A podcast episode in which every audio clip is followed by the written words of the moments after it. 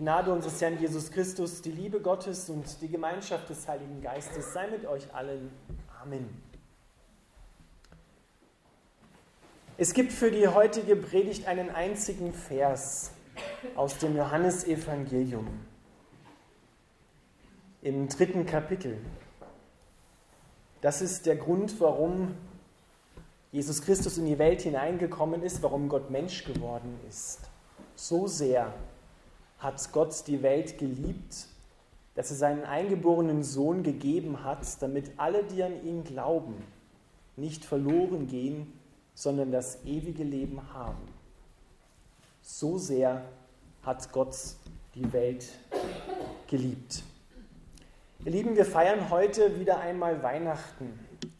Weihnachten, ein Fest der Freude, oder wenn die Geschenke ausgepackt sind, nächsten Tag vielleicht auch ein Fest der Enttäuschung, weil es nicht die Geschenke waren, die man sich erhofft hat, weil die Pralinen von Oma schon abgelaufen sind und sie es nicht gesehen hat. Warum feiern wir Weihnachten? Der Grund, den uns die Bibel sagt, ist denkbar einfach. Es ist Liebe. Gott kam in die Welt, weil er die Welt und seine Menschen liebt. Doch was genau liebt Gott denn? Jeder Mensch versucht in seinem Leben, in seinem Umfeld, seine beste Seite zu präsentieren. Der eine versucht erfolgreich zu sein im Beruf, der andere vielleicht im Sport, die nächste versucht es mit ihrem Aussehen, und wieder ein anderer, der versucht es irgendwo anders. Und so versuchen wir den Menschen im zwischenmenschlichen Miteinander immer unsere Schokoladenseite zu präsentieren, damit sie ja nichts Schlechtes über uns denken, nichts Schlechtes über uns reden. Und wir sind oft dabei, auch hier und da so kleine Lügen zu gebrauchen, nur damit wir gut dastehen bei den anderen. Gott ist gekommen, er sucht nicht dein Äußeres, sondern er sucht dein Inneres. Er sucht genau das, was du bist und wie du handelst, wenn das Licht auf der Bühne deines Lebens, wo du dich präsentierst, den anderen präsentierst, ausgegangen ist. Wer bist du, wenn du alleine bist? Wer bist du hinter deiner Fassade, die du anderen Menschen präsentierst, die schön ist, die gut ist, die erfolgreich vielleicht ist? Wer bist du, wenn deine Fassade bröckelt, wenn du einen Fehler gemacht hast, der hätte nicht passieren dürfen? Was ist die Realität hinter den Masken, die wir so oft aufsetzen? Um geliebt zu werden, um nicht abgelehnt zu werden, um dazuzugehören, um mitreden zu können. Gott hat weniger Interesse an der Oberfläche zu bleiben, sondern im Alten Testament lesen wir, dass er sagt, der Mensch sieht das, was vor Augen ist. Wir sehen also genau das, was der andere uns präsentiert. Aber Gott sieht das Herz an. Gott schaut direkt in dein Herz hinein. Er weiß, er kennt die Realität dahinter.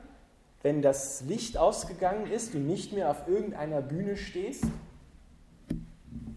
sondern er sieht, wie es dir geht, wenn du alleine bist, wie du da denkst und tickst, wie du da über andere Menschen denkst, über dich selber denkst, wie du andere Menschen vielleicht erniedrigst oder erhöhst was du anbetest oder was du hast und was du liebst.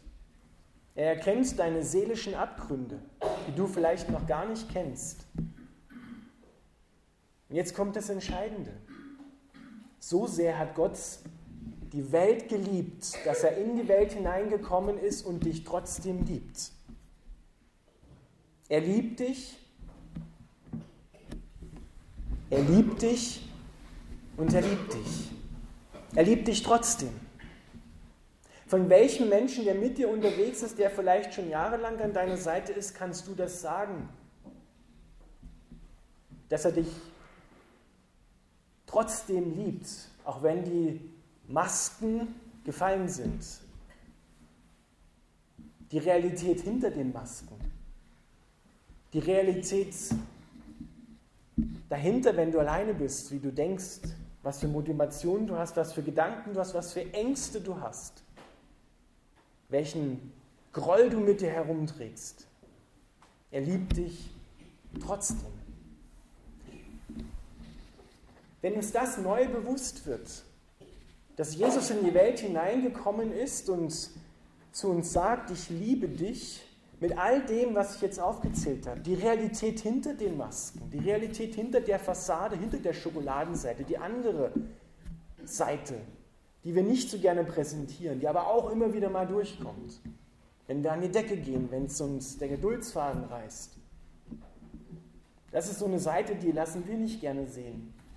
Die präsentieren wir anderen nicht gerne, weil wir oft genug erfahren haben, dass derjenige uns dann nicht mehr liebt, uns ablehnt, dann gehören wir nicht mehr dazu, dann sind wir einsam und alleine. Raus aus der Gruppe.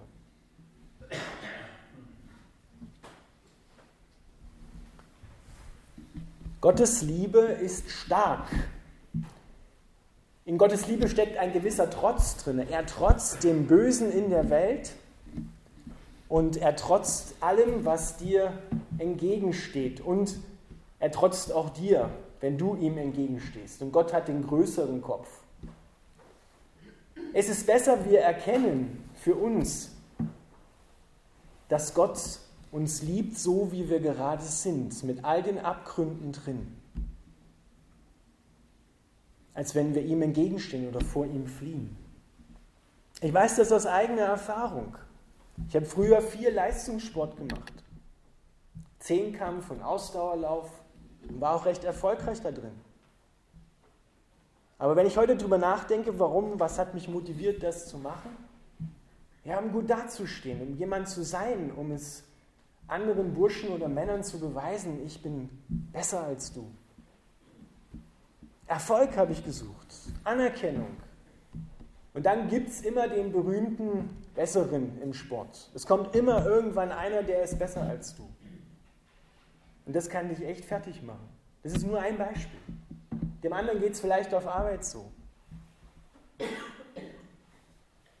Der anderen Frau geht es so. Da gibt es noch eine, die ist schöner als ich. Die wiegt noch weniger als ich. Die sieht noch besser aus. Auf was legst du Wert? Was macht deinen Wert wirklich aus? Bei Gott bist du unendlich wertvoll. Und zwar so, wie du bist. Mit der Realität hinter deinen Masken. Mit der Realität so, wie du wirklich bist. Wo du das Leben nicht mehr im Griff hast. Wo du gescheitert bist, aber so richtig. Ich liebe dich. Du kannst ja in deinem Leben Gott für alles verantwortlich machen. Du kannst ihm immer, wenn was schiefgegangen ist, die Schuld in die Schuhe schieben. Du kannst ihn anklagen, wenn er nicht so tut, wie du das gerne hättest. Aber das verhindert nicht, dass Gott aus Liebe für dich gestorben ist. Dieser Jesus, den wir heute feiern, dessen Geburt wir feiern, der ist ja kein kleines Kind geblieben. Der ist ein Mann geworden. Und der ist für dich eingestanden, für deine Schuld eingestanden, für deine Fehler. Für deinen Widerborst Gott gegenüber und anderen Menschen gegenüber hat er bezahlt am Kreuz aus Liebe.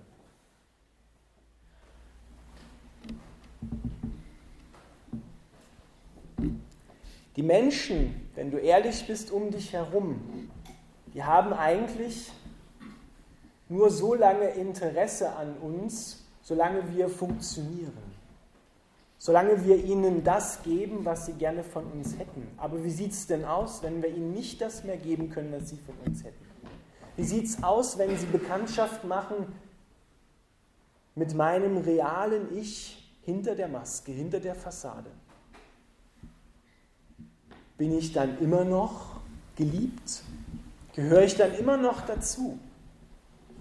Bin ich immer noch wertvoll für diesen Menschen? Oder bin ich dann raus? Darf ich dann gehen? Habe ich dann ausgespielt?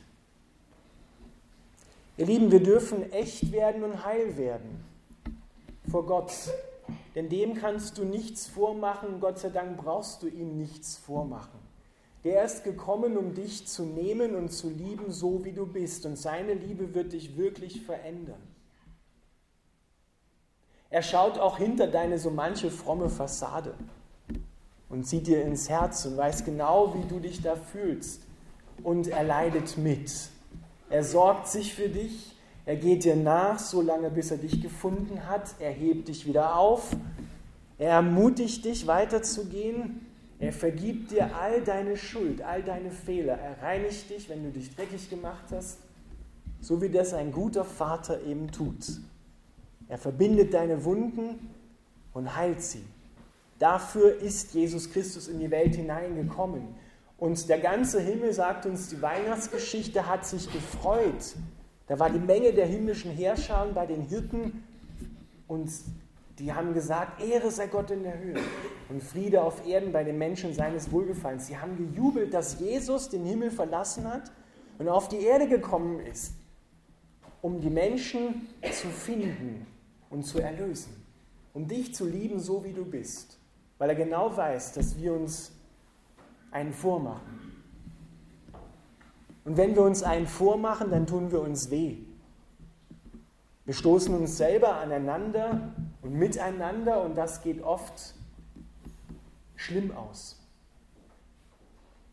Und damit das nicht mehr passiert, ist Jesus gekommen, um dich dort rauszuholen, aus dem ganzen Schlamassel.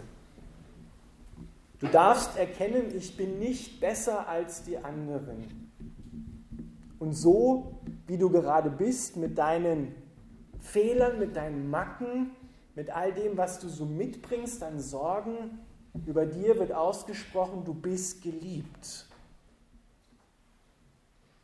Und das lässt uns Vertrauen schöpfen. Dort fangen wir an, echt zu werden. Dann kann ich auch zu meinen Fehlern stehen und sagen, ja, genauso einer bin ich. Der lügt, der anderen was vormacht, der ein Schauspieler ist, der nicht echt ist. Einfach weil er anerkannt werden will, weil er gelobt werden will. Aber jetzt habe ich einen gefunden oder einer hat mich gefunden, der mich so nimmt, wie ich bin. Bei dem ich immer kommen darf mit all dem, was ich habe und bin. Bei dem ich mein Herz ausschütten kann, der mich nicht verurteilt, der mich nicht ablehnt. Ich spreche da aus eigener Erfahrung. Das verändert dich. Und viele von euch hier, die hier sitzen, haben das auch schon so erfahren. Dass Gott das so macht dich liebt und verändert, dass du echt werden kannst. Und das macht uns zur Heil, das heilt uns. Und so können wir einander die Liebe weiterschenken. Das größte Geschenk, was an Weihnachten uns gemacht worden ist, ist Jesus Christus, der in dir leben will, in dir Wohnung nehmen will, in dein Lebenshaus einziehen will. Macht hoch die Tür, die Tor macht weit. Das sind nicht die Türen und die Tore des Nachbarn, sondern das sind deine eigene Haustüren, deine eigene Herzenstür. Du bist gemeint, du bist geliebt. Er ist wegen dir auch gekommen. So sehr hat Gott die Welt geliebt, dass er seinen eingeborenen Sohn gegeben hat, damit alle, die an ihn glauben, alle, die ihn aufnahmen, sagt Johannes, gab er Macht, Kinder Gottes zu werden und ewig zu leben, damit du nicht verloren gehst.